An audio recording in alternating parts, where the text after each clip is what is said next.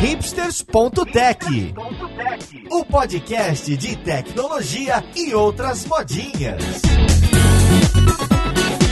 Olá, ouvinte, seja bem-vindo a mais um episódio do Hipsters.tech. Eu sou Paulo Silveira, seu host, e alguns meses atrás eu estive num evento chamado Innovator Summit. Olha só, eu dei uma palestra por lá, onde o principal público-alvo eram corporações e grandes corporações para falar sobre inovação e de como quebrar um pouco o status quo nas empresas. Então, como que as grandes empresas encaram startups, as novidades, os novos mercados e, e toda essa enxurrada de novidade na tecnologia? Tecnologia, como encarar o mundo digital. Para essa conversa, eu tô trazendo o pessoal de tecnologia do Banco do Brasil. Mais do que isso, alguns deles trabalham em São Francisco, lá no Vale do Silício. O que, que um banco de economia mista tá fazendo por lá? Nessa conversa a gente vai descobrir isso e também vamos conversar sobre os desafios que uma grande instituição financeira tem em relação à tecnologia. Então, vamos lá pro podcast. Música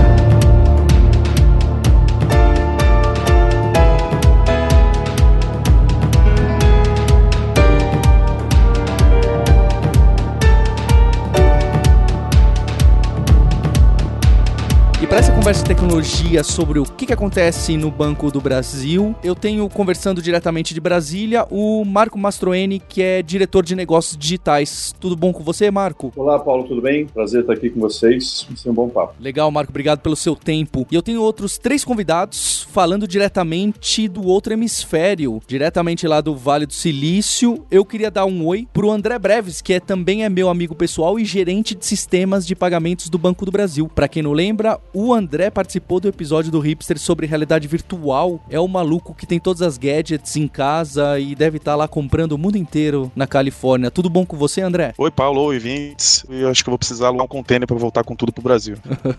Além do André, eu também tô com o Vilmar Gritchner, que é o gerente do laboratório do Banco do Brasil lá no Vale do Silício. Tudo bem, Vilmar? Oi, Paulo. Oi, ouvintes. É um prazer estar aqui com vocês para compartilhar um pouquinho dessa nossa aventura por aqui. E junto com eles também tem o Wagner Leão, que é gerente da equipe de aplicativos móveis do Banco do Brasil. Como estão as coisas aí, Wagner? Olá, pessoal. Aqui tá tudo 100% e eu não vou trazer nada pro André. Não, não adianta ele me pedir para dividir bagagem. ele vai ter que mandar uma bagagem extra e pagar a taxa, né?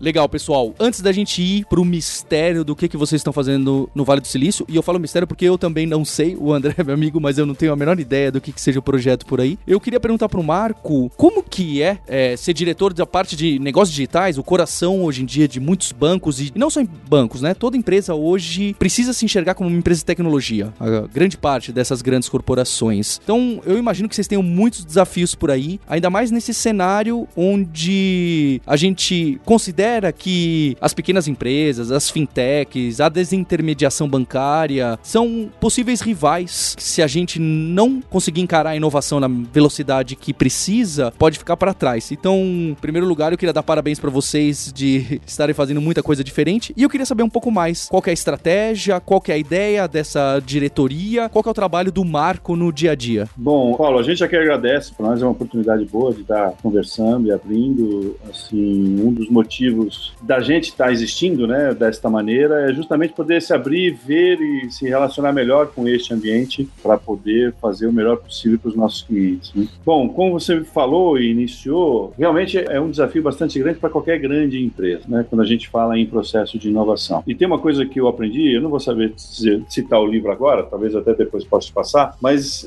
assim, os processos que fortalecem e dão confiabilidade, perenidade às grandes empresas são os mesmos que ajudam a inibir o processo de inovação. É, faz todo sentido. Pois é, é porque o que a gente está falando é o que os, os, investidores esperam de uma grande empresa, né? Esperam que eles me dão o retorno e com uma certa segurança nisso, né? Estabilidade. Que, estabilidade, que eles me dê, é, tenham uma gestão de risco que permita com que qualquer problema que aconteça, rapidamente eu consigo corrigir, é, mas que principalmente me traga segurança, né? E quando a gente fala em inovação, inovação é uma, uma estrada ainda a ser percorrida, é um quadro ainda a ser preenchido e que dificilmente você vai ter todas o impacto de todas as variáveis que estão no seu caminho. O trabalho que todas as grandes corporações fazem é intensificar o seu processo de gestão de risco e, e, e se você não tomar cuidado, o que vai acontecer? Você vai perder o espaço espaço de inovação facilmente, porque o seu processo de criação ele não vai se enquadrar nessa nova gestão de risco. Né? No caso do Banco do Brasil, que tem uma, um, um, processo de governança muito forte, né, principalmente por sua característica de ser uma empresa de sociedade mista, né, então nós temos como principal acionista o governo federal, com 50 e quase 52% das ações, mas o, o, os outros 48 são de, de capital privado, né? E a gente precisa justamente, ao mesmo tempo, estar tá competindo com grandes bancos, importantes bancos, não só no Brasil, mas no exterior, e ao mesmo tempo com todo o rigor de uma, de uma sociedade aberta, né? De uma SA, e todo o rigor também de uma empresa estatal que a gente tem adicionalmente aí mais uns quatro ou cinco reguladores. Então, nosso processo de governança é muito, muito, muito forte e robusto. Então, imagine você ter uh, como fazer para fazer um, um, ter um processo de inovação que seja sim, leve, que permita trazer novidades para uh, os nossos consumidores.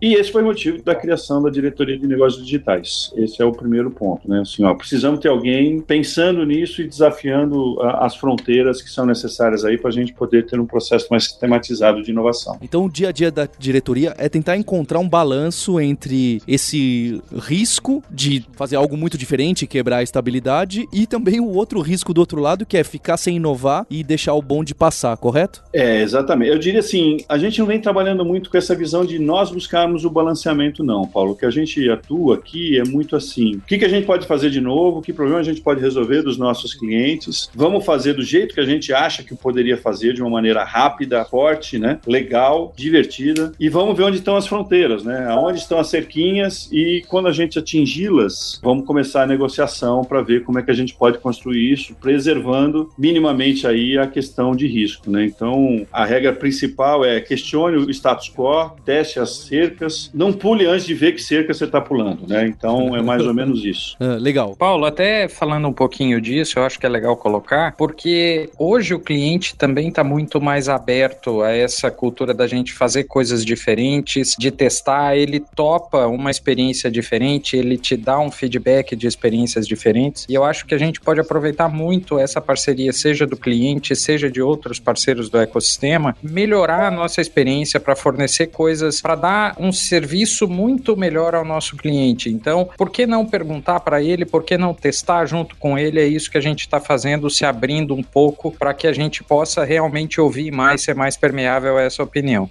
Eu, eu acho que hoje até o, o ele não só está mais aberto, como ele espera, né? Se você pegar a geração Y, que o pessoal está mais acostumado a ter esse tipo de relação com as empresas que prestam serviço, né? Eles esperam ter essa relação de experimentar novidade. Né? É incrível, sim, a nossa relação com os clientes é, quando vem, no caso de teste de, de produtos e serviços, porque desde o, de que a gente abriu o aplicativo móvel para as stores, é, a gente tem recebido feedbacks constantes sobre qualquer atualização que a gente lança. É, e você não imagina a qualidade desses feedbacks. Tem, tem hoje coisas, funcionalidades que estão no aplicativo que claramente foram direcionadas por parte desses, desses feedbacks. E, e também até esses feedbacks fizeram com que hoje a gente consiga ter o mobile com as melhores notas em todas as duas lojas, seja na App Store, seja na Google Play. O melhor app de mobile banking, o mais bem avaliado, é o do Banco do Brasil hoje. Poxa, é, é, um, é uma métrica legal de acompanhar. Ainda mais, ainda mais que aplicativo grande, empresa grande, o pessoal gosta de jogar pedrada, né? Eu falo, todo mundo gosta de falar mal de banco e empresa de telefonia, é porque é muito grande, acaba aparecendo os casos. Então tá bem ranqueado aí. É, realmente é um feito expressivo, é um feito bem expressivo. Tem mais uma variável nesse que eu acho que vale a pena falar. Assim, eu vou fazer uma pergunta para você que foi uma pesquisa que foi feita, né? Se você tiver que pegar seu celular e deixasse apenas um app, tirando o WhatsApp, qual que você deixaria? Eu, eu vou dar uma. Eu. eu falo pra você tirar o WhatsApp porque, por óbvio, ele foi o que ganhou, né? O que é o líder ganhou. da pesquisa. É, é, que hoje tem que tirar o, o, WhatsApp e o Facebook, né? Que muita gente considera a internet, tá né? O Facebook foi o segundo. É. Acho que seria o banco e o, os aplicativos de táxi e Uber são os que não daria para ficar sem para mim, pro meu caso. É, no caso do o Banco do Brasil é o primeiro é a primeira empresa que não é mídia social nesse ranking, tá? Oh, é. Então tá em sexto nesse ranking, perde para WhatsApp, Facebook, Google e YouTube, se eu não me engano. E é a primeira brasileira também, né, Marco? Primeira brasileira. É realmente é, é um feito que vale ter no currículo.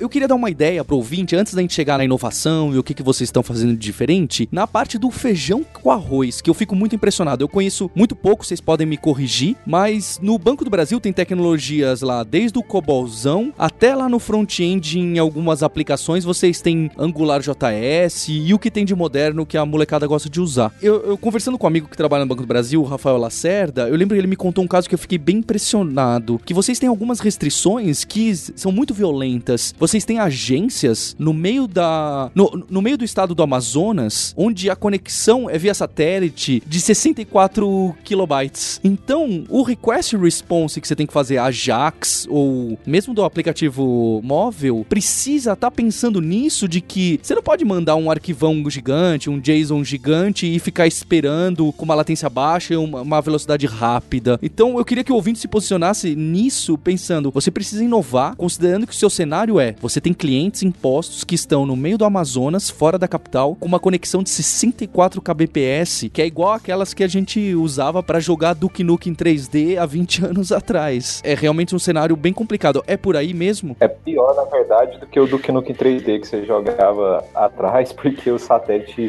às vezes, ele te entrega uma latência um pouco maior do que, do que uma conexão de escada. Então...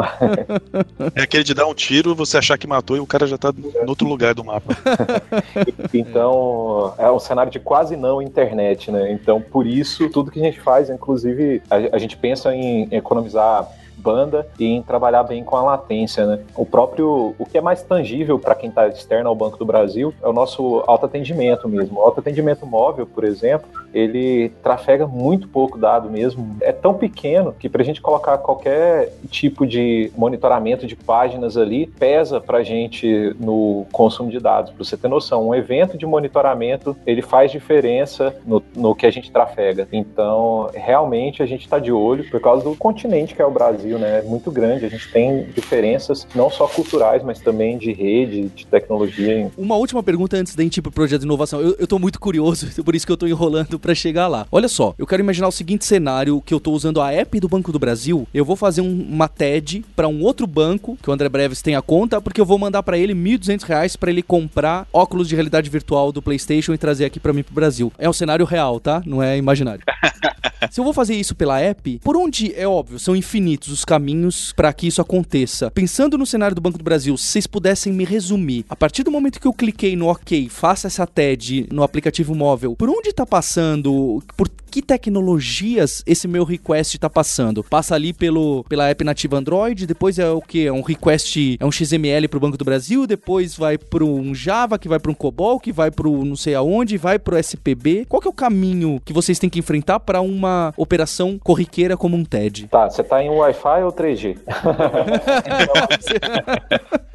Mas vamos lá, começa lá do, do seu aplicativo instalado, né? Que é um aplicativo tecnologia nativa. Então, se você tem iOS, Windows Phone ou, ou Android, você tem o código ali nativo mesmo, no, ou Objective-C, ou Java, ou C Sharp no... Windows Phone. É, saindo dali, o request, ele é um, over HTTP, ele é um, um JSON. Esse JSON passa por toda a parafernália telefônica no meio do caminho, depois de uma latência, dependendo do lugar razoável, ele chega nos nossos data centers. Ao chegar no data center, ele chega num servidor que é um application server Java. Java, certo. Nesse application server Java, a gente vai processar aquele request, transformar para um protocolo interno nosso, que aí é tratado ali com o André fala melhor daí para dentro, que é a área dele ali, que aí a gente vai chamar o, os sistemas internos que no caso são COBOL. André, essa chamada aí depois de que recebeu o JSON e processou no Java no servidor, já vai virar tudo pro COBOL. Tem um protocolo interno de mensageria? É, a gente tem um conector interno para fazer essa ponte entre a baixa plataforma e a alta plataforma, que isso é linguagem que acho que o pessoal de hoje ouve pouco, né? Mas tem uma diferenciação entre alta e baixa, né? Da época em que o mainframe era o único que tinha capacidade de processamento grande, a gente chamava o mainframe de alta plataforma e o microcomputador de baixa. Então, é, é, isso ainda é o linguajar que a gente usa lá. Então, a, a, tem, a gente tem conector para fazer a ponte entre a baixa plataforma quando vem a restrição para alta, e aí a gente tem um, o nosso, é, grande parte do nosso back-end bancário, né, ele é em mainframe, e a gente tem sistemas aí que estão há quase 30 anos no ar, assim, tem um, tem um legado muito grande. O banco foi um dos primeiros a, a utilizar sistemas computacionais para fazer as transações bancárias. Vindo lá da baixa, chega uma requisição em alguns sistemas internos de, em, feitos em COBOL, rodando em mainframe, e aí a gente tem que passar esse valor lá para outro banco, e isso é feito através do SPB, que é um sistema do Banco Central também mainframe, que cuida de todas as transações entre bancos. Esse sistema é um sistema mainframe que o governo cuida, esse SPB? Isso, que o Banco Central cuida. O Banco Central cuida. É um pouco mais complicado. Você tem o conceito de câmaras que fazem a, a compensação entre instituições. Então a gente tem a CIP, que é a Câmara Interbancária de Pagamentos, que na época da criação da SPB, lá no, no início dos anos 2000, o, o, Banco Central resolveu largar na mão do mercado com uma boa prática. Tem uma empresa privada, que os bancos são donos, que cuida da compensação entre bancos. E caso esse sistema não, não esteja operacionando, que a gente manda via Banco Central. Então tem um sistema de mensageria entre bancos, que é feito no, em cima do MQ, que é a fila de mensageria da IBM, e depois isso é liquidado na reserva bancária lá no Banco Central. O valor, quando a gente efetivamente transfere de um banco para outro, isso aí é liquidado num, numa reserva, numa conta que cada banco tem lá no Banco Central. E aí, quando bate lá no outro banco, aí ele segue o caminho. Nesse caso, você, você enviou pelo Banco do Brasil, vai, vai ser o próprio Banco do Brasil, não, né? Não, seria um outro. Aí vai cair lá no sistema deles que deve fazer todo o caminho até cair na, chegar na, na minha conta. E onde está consolidado quanto de dinheiro eu tenho no banco, né? Eu imagino que vocês guardam as transações e tem aquela, aquele batch job no final do dia ou a cada tempos que consolida quanto eu tenho em conta corrente. Onde fica esse número? É um banco de dados de que tipo, de que, de que cor? Não, não é exatamente um banco de dados, ele é uma maneira de guardar dados do mainframe chamado Visan. Ele fica guardado num, num arquivo chamado Visan, que tem um bocado de controle para que não tenha problemas na, nas transações. Que é de onde vem o MySan do MySQL e o dos primórdios também. Foi você sim, sim. Isso.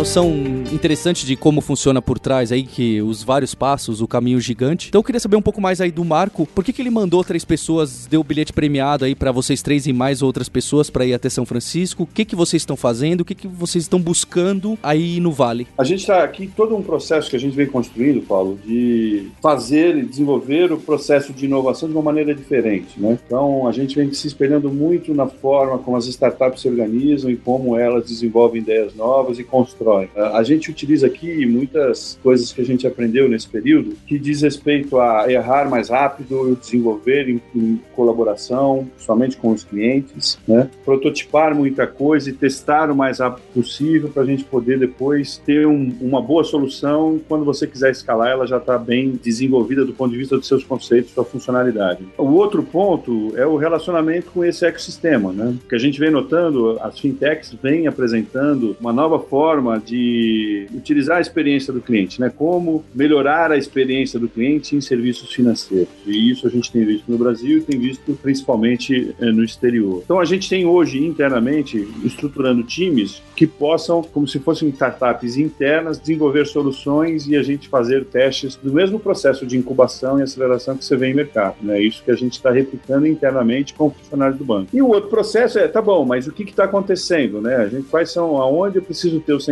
para ver o que está ocorrendo no, no, Brasil e no mundo. E sim, e por óbvio, a Califórnia é um lugar muito importante, São Francisco é um lugar muito importante, porque lá nasce muita coisa que diz respeito não só ao banco, mas a vários outros ecossistemas da qual o banco pode, é, ou serviços financeiros podem fazer parte e se agregar. Né? Então, o primeiro objetivo dessa turma estar lá é justamente ver o que está acontecendo, ver o que há de novo e poder trazer para a gente coisas que a gente precisa estar tá investindo mais e desenvolvendo melhor. Da mesma forma em que esse time que está lá, os times que a gente vem constituindo aqui no Brasil, é, eles têm o objetivo de desenvolver uma solução, uma solução que busca resolver o problema real de clientes nossos. E para isso eles precisam ter um projeto, ter uma ideia e começar a desenvolver, validar essa ideia, fazer um MVP e a gente, a partir do MVP, vai ver se vai implementar ela ou não. O que o time está fazendo lá é justamente um projeto nesse sentido, né? Em que é um problema hoje bastante corriqueiro no dia a dia aí de determinado segmento do banco e que a gente pode ter uma solução que melhor facilite esse dia a dia. É só para você ter uma ideia, Paulo, é como se fosse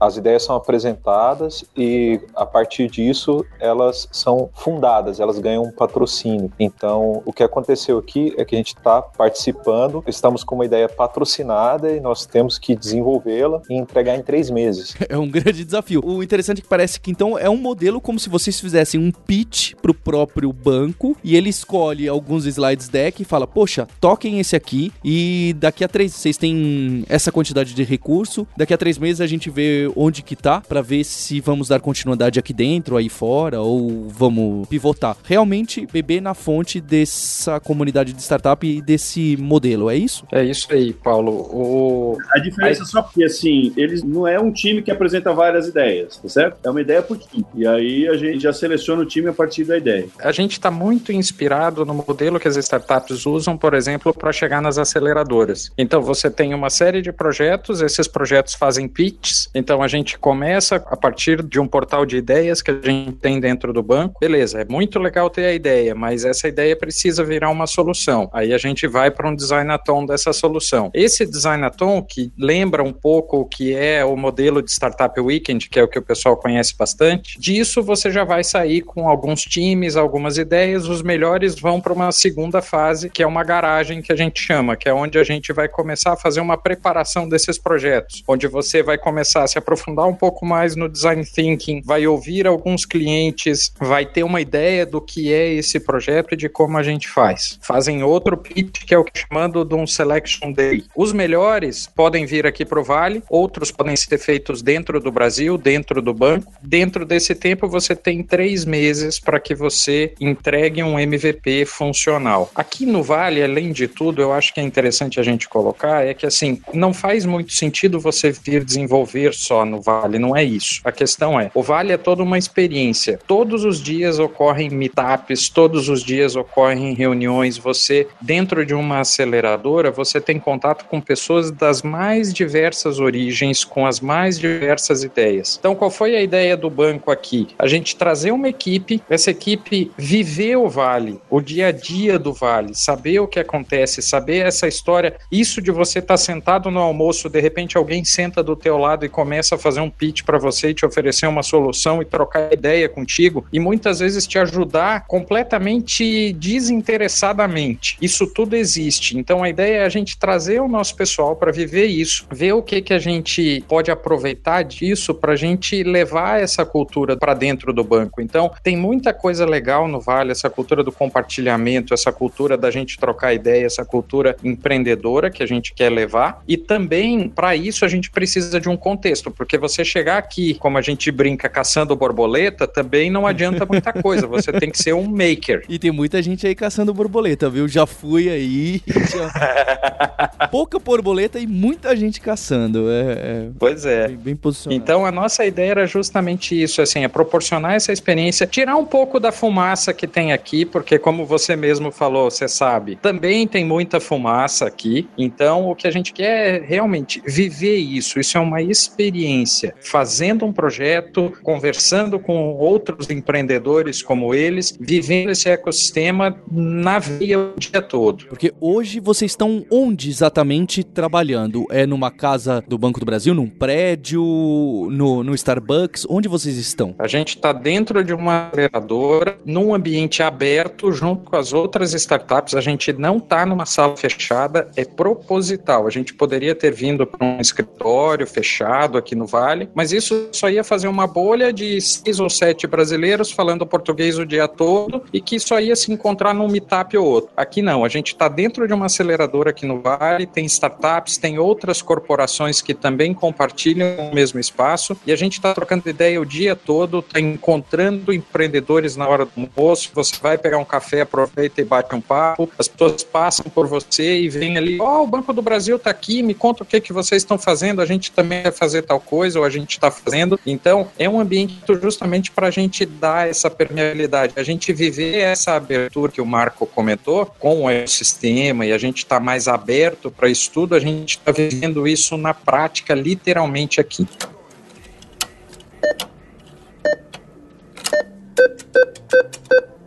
Vou fazer uma pergunta que é um pouco retórica, porque eu tenho uma opinião bem formada sobre isso. O que, que vocês acham que seria as diferenças de que se vocês estivessem fazendo esse projeto lá onde o Marco tá, junto com ele, na sala dele, ao invés de estar tá aí no Vale do Silício? Porque vocês acham que tá trazendo realmente um resultado? Ou será que lá dentro de uma grande empresa eu não consigo chegar e falar: olha, vocês quatro, vocês já sentam aí perto um do outro, comecem a agir tipo Lean Startup, vocês montam aí um Faz um MVP, um monte de slide e tocam o um projeto de uma maneira sem os procedimentos clássicos aqui da nossa grande corporação. Qual que é a diferença que vocês enxergam aí real entre os dois modelos? Paulo, o dia a dia é muito diferente, a cultura é muito forte. Então, vou te dar um exemplo. A gente conversa com empresas dos mais diversos tipos e a gente tem conversado com bancos, inclusive. E assim, você conversa, não, mas é um outro banco, esse cara é concorrente. As pessoas sentam do teu lado e te dão sugestões. Quem sabe você faz assim, a gente errou em tal coisa,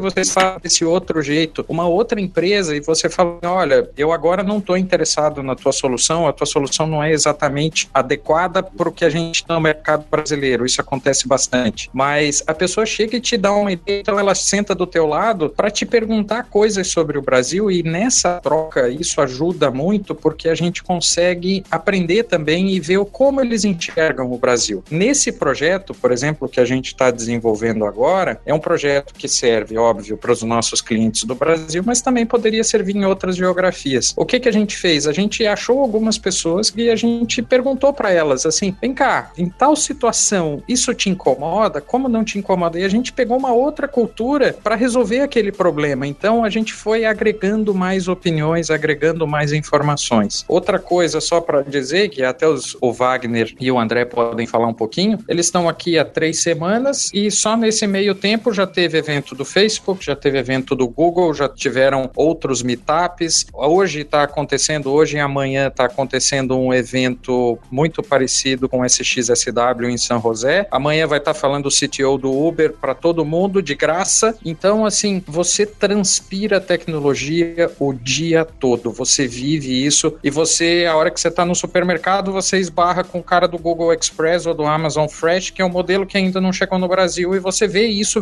no dia a dia. Isso é muito legal e eu acho que isso muda também. Faz com que a gente pense diferente, entende? Sem dúvida. E eu tenho a impressão que a primeira coisa que o Marco mencionou no começo da conversa é um ponto que deve fazer muita diferença, que é tirar aquelas amarras que as grandes corporações criam automaticamente em relação à inovação. Então vocês aí estão mais soltos, sem aquele peso, até sem gravata. Então eh, gera aquela velocidade maior, aquela sensação de liberdade, de experimentação, de um processo menos rígido. É óbvio, eu não conheço o processo dentro do Banco do Brasil, mas eu imagino como que ele seja como dentro de qualquer outra corporação grande, que você começa a engessar algumas coisas por causa da estabilidade, da organização e das várias coisas que o Marco já citou. Faz sentido? É, não é nem só o processo, não, Paulo. Eu acho que é só você sair do lugar onde as pessoas te conhecem e se colocar numa posição em que você é desconhecido, não tem ninguém necessariamente te procurando para falar de assuntos pessoais ou mesmo de assuntos de trabalho, faz você ter um foco um pouquinho maior. Vendo tudo que acontece em volta, conversando, aqui é, é muito interessante que as pessoas sentam do seu lado, eles estão com startup aqui, sentam do seu lado, contam o que é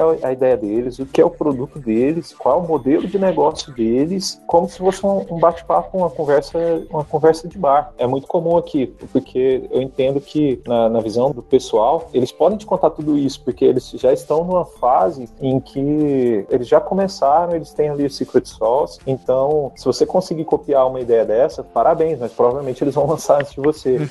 Sem dúvida. Eu acho que é por isso que eles têm tanta liberdade para falar e a gente conversa com pessoas das mais diversas, aqueles que estão procurando, caçando as borboletas mesmo, e aqueles que estão mais pé no chão e mais próximo da nossa realidade. Acaba que você ganha também um pouco mais de liberdade por estar fora do ambiente corporativo, não só no sentido dos processos, mas também nesse, no sentido de vivências, atribuições e o que é esperado de você. Uma coisa legal, o Paulo, eles testam as barreiras, como eu disse, né? No nosso processo de desenvolvimento de uma série de coisas, uma etapa delas é justamente arquitetura tecnológica e como capacidade de processamento e tudo mais. Imagina que você tem num banco do tamanho que é o Banco do Brasil, um dos maiores centros, data centers da América Latina, e qualquer coisa nova que você vai pôr tem que passar por um rigoroso processo de análise, porque uma coisinha ruim que você põe lá pode, sim, tirar do ar o banco, estragar as informações, todas as informações financeiras dos nossos clientes. Então, assim, não dá para você testar coisas em ambiente de produção, no caso do Banco do Brasil. É, não dá para fazer rollback todo dia. Ah, desculpa aí, para um milhão. É, foi mal, não dá. É, e outra coisa também, não dá para ficar só vendo PowerPoint para ver como as coisas funcionam e tudo mais. Então, sim, eles lá estão testando ferramentas na prática com um caso de uso verdadeiro, com um projeto que o banco quer desenvolver e com soluções que eles julguem e analisem como eles querem fazer. Né? Este time que está lá, eles estão lá hoje, de fato, como uma startup. O que a gente quer é que eles se relacionem com o banco como uma fintech fosse. Isso significa dizer é, eles vão ser os primeiros a testar as APIs que a gente vai construir, entendeu? E são os desenvolvedores para isso. Então a gente está aqui correndo para desenvolver essas APIs e eles vão, a solução deles tem que testar essa API. Funciona, não funciona, como é que faz, né? Então tudo é testado,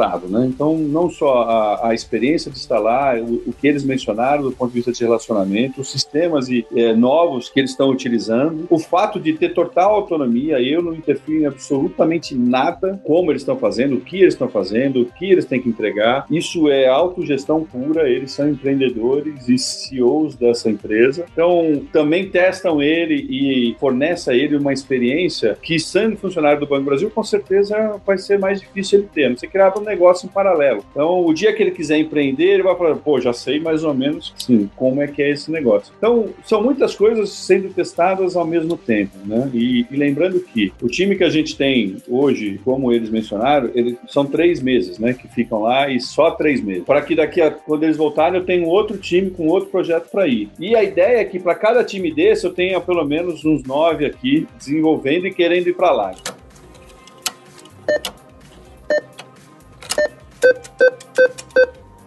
Você citou aí, Ampassan, essas APIs. Então eles estão montando um aplicativo que vai fazer uma série de coisas, acessando essas APIs do banco. É, um desafio de diversas fintechs que tentam nascer no Brasil é exatamente esse mundo fechado dos bancos, não só do Banco do Brasil, e provavelmente por uma questão histórica. É, tudo tem que ser feito, eles tentam automatizar, fazer o scrapping das telas e pegar informação das maneiras mais malucas e até mesmo inseguras que existem É plano de vocês abrir essa API, documentar e futuramente as fintechs, ou quem sabe mesmo curiosos, terem acesso a isso? Isso é, é uma questão em que, se a gente for observar os movimentos que estão correndo no mundo, na Inglaterra isso já é uma realidade, né? Eles vêm fazendo isso, testando. No Brasil, assim, a gente tem, vai ter que estabelecer alguma relação mais segura com esses agregadores financeiros, como Guia Bolsa, Conta Azul, Mind, e que de fato a questão de conhecimento de senha não é um caminho adequado de tudo que a gente tem visto, de como isso pode acontecer, a API é de verdade a, a melhor, talvez a melhor maneira que isso ocorra. Por outro lado, de novo, a gente está num, num, mundo ainda, para nós, bancos brasileiros, desconhecido. O que a gente tem aqui no Banco do Brasil como uma premissa, né, é que a informação financeira dos nossos clientes pertence aos nossos clientes. Então, os dados que você tem no banco que você se relaciona, Paulo, é seu. Entretanto, o banco é responsável pela salvaguarda dessas informações de maneira que é, ninguém pode acessá-las, exceto você ou aquele que você autorizar. Então, com base nisso, a gente entende sim. Hoje, o melhor caminho que a gente vê isso são as APIs. É, como fazer isso? Vamos testar, né? Vamos começar a ver como é que se daria isso, como é que é esse acesso. É uma informação que deveria ser gratuita, não é gratuita. Não sabemos ainda nada disso, né? Então, acreditamos sim que é o caminho, estamos desenvolvendo, ainda estamos aprendendo como é que vai ser o uso disso. Muito legal saber dessa notícia, dessa intenção. Eu imagino que seja um processo longo e árduo, porque, como você bem posicionou, é muito sensível. Por mais que você dê autorização via API para alguém, vai acabar caindo no colo do banco se alguma coisa sair muito errada, não é verdade? Eles não vão lembrar de que clicaram no OK, eu permito. Você, o pessoal já nem sabe onde clica no Facebook. Imagina ali no banco se tiver, ah, clica aqui, você permite tal e tal coisa. Todo mundo sai clicando. É algo muito, muito complicado mesmo. É, mas por óbvio ele vai ter que ser uma coisa com disclosure bem mais parrudo, né? parrudo e com uma certificação de segurança também muito mais parruda, né? Ela não é uma questão simples e, e mais, não é mais a, a, questão do acesso. Da mesma forma que eu tenho que facilitar esse acesso de uma maneira muito mais segura para ele, quando comparado às informações de mídias sociais, o cancelamento da geração dessa informação para esse terceiro também vai ter que ser sim, instantâneo, né? São questões em que tecnicamente a gente está andando e avançando. Talvez não seja o maior desafio, né, Paulo? As questões regulamentares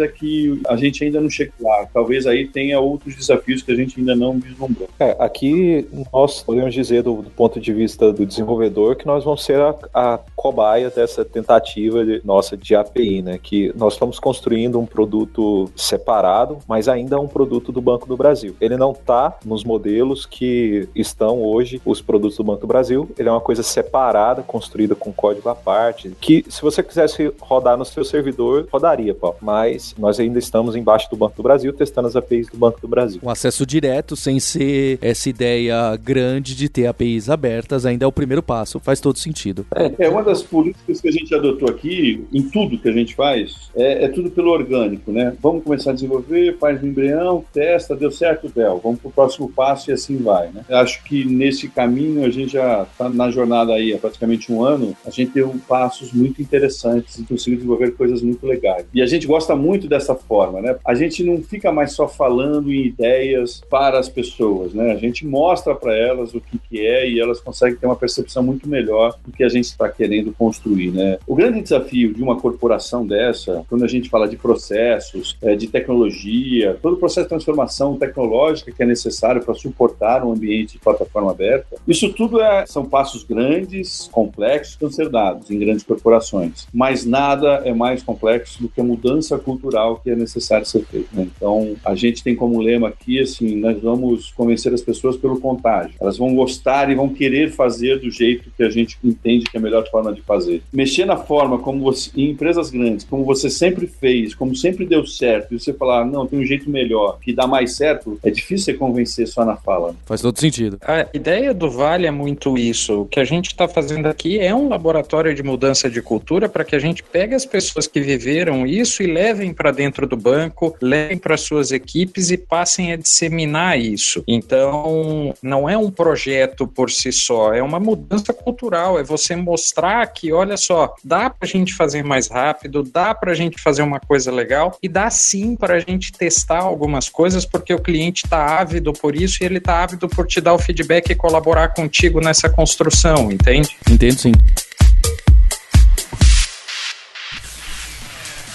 Thank you.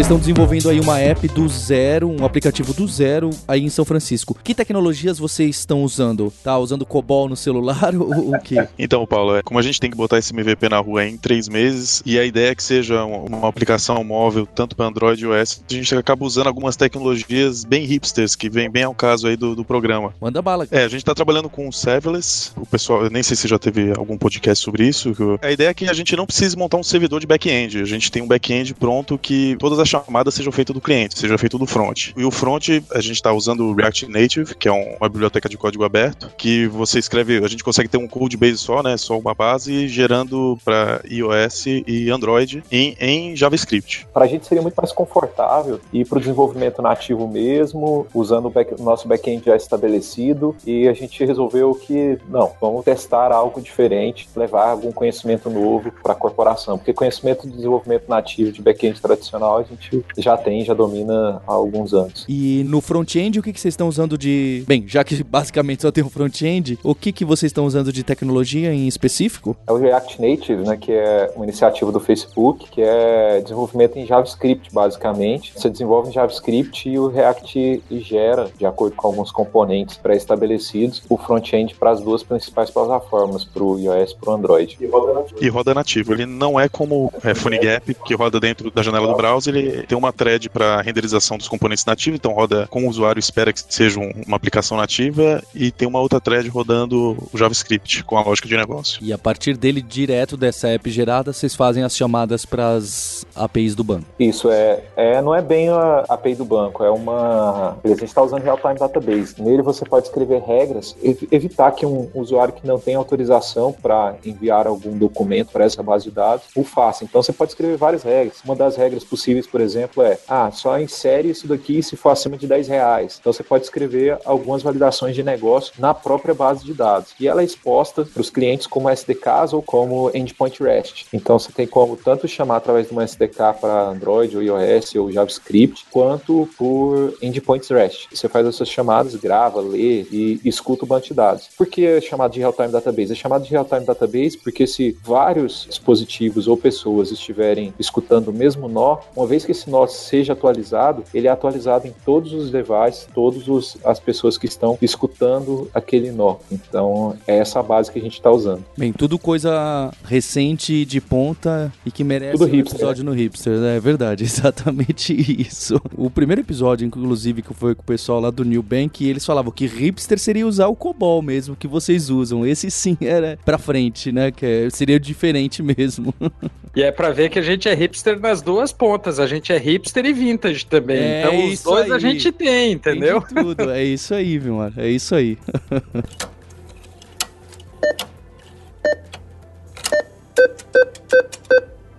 É, então, Paulo, uma das coisas que a gente tem, que é fruto desses times que estão desenvolvendo, né, e a forma como a gente tem, vem desenvolvendo, é o App Eurocard, que a gente lançou agora, né, o mês passado. É um dos apps mais completos do ponto de vista de gestão é, de gastos em cartão, e é o único app do único banco brasileiro que tem a função do NFC. E o que é uma coisa bastante interessante para os ouvintes, assim, o Banco do Brasil desenvolveu essa solução, é uma solução própria, o único banco que tem a solução de NFC no Brasil. E Marco, esse já foi desenvolvido dessa maneira um pouco diferente, com processos diferentes? Então, a, a, infraestrutura e a forma de fazer, ele foi, mas foi bastante corsário, né? Eu acho que foi bem corsário mesmo, porque a gente, quando ele foi desenvolvido, nem existia a área de negócios digitais. Então, toda a tecnologia por trás dele foi desenvolvido, um time dentro da tecnologia desenvolveu ele e, e hoje ele está aí. Mas o problema foi, nessa primeira versão, a experiência do cliente, a experiência do uso do aplicativo que vinha com essa tecnologia não era boa. Né? Então, o que a gente fez foi exatamente entrar nessa reformulação da experiência e trazer mais funcionalidades para essa aplicação do App Eurocard. Então, para quem é cliente do banco ou possui o cartão do Banco do Brasil, pode baixar e, e sim, ele é muito legal porque traz o, não só os seus gastos em real time, traz também a possibilidade de fazer abrir uma ocorrência no próprio aplicativo, né? E se for necessário cancelar o cartão, pedir segunda via, você consegue fazer um cartão personalizado com uma foto que você tem no celular, por exemplo, e, e mandar confeccionar esse cartão que você vai receber em casa. Né? Então, sim, tem muita coisa legal nesse App Eurocard. Eu diria que, do ponto de de experiência para os clientes do Banco do Brasil, é um novo patamar que a gente está vindo aí de relacionamento.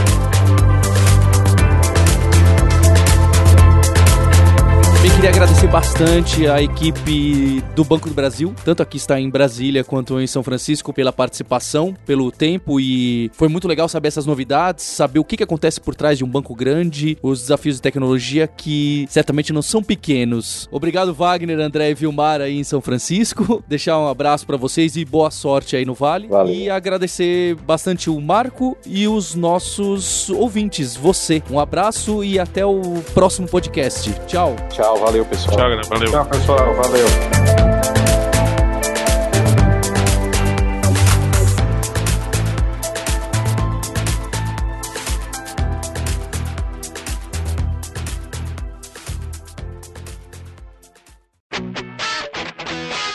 Você ouviu o hipsters.tech, produção e oferecimento alura.com.br, cursos online de tecnologia e Kaelon, ensino e inovação.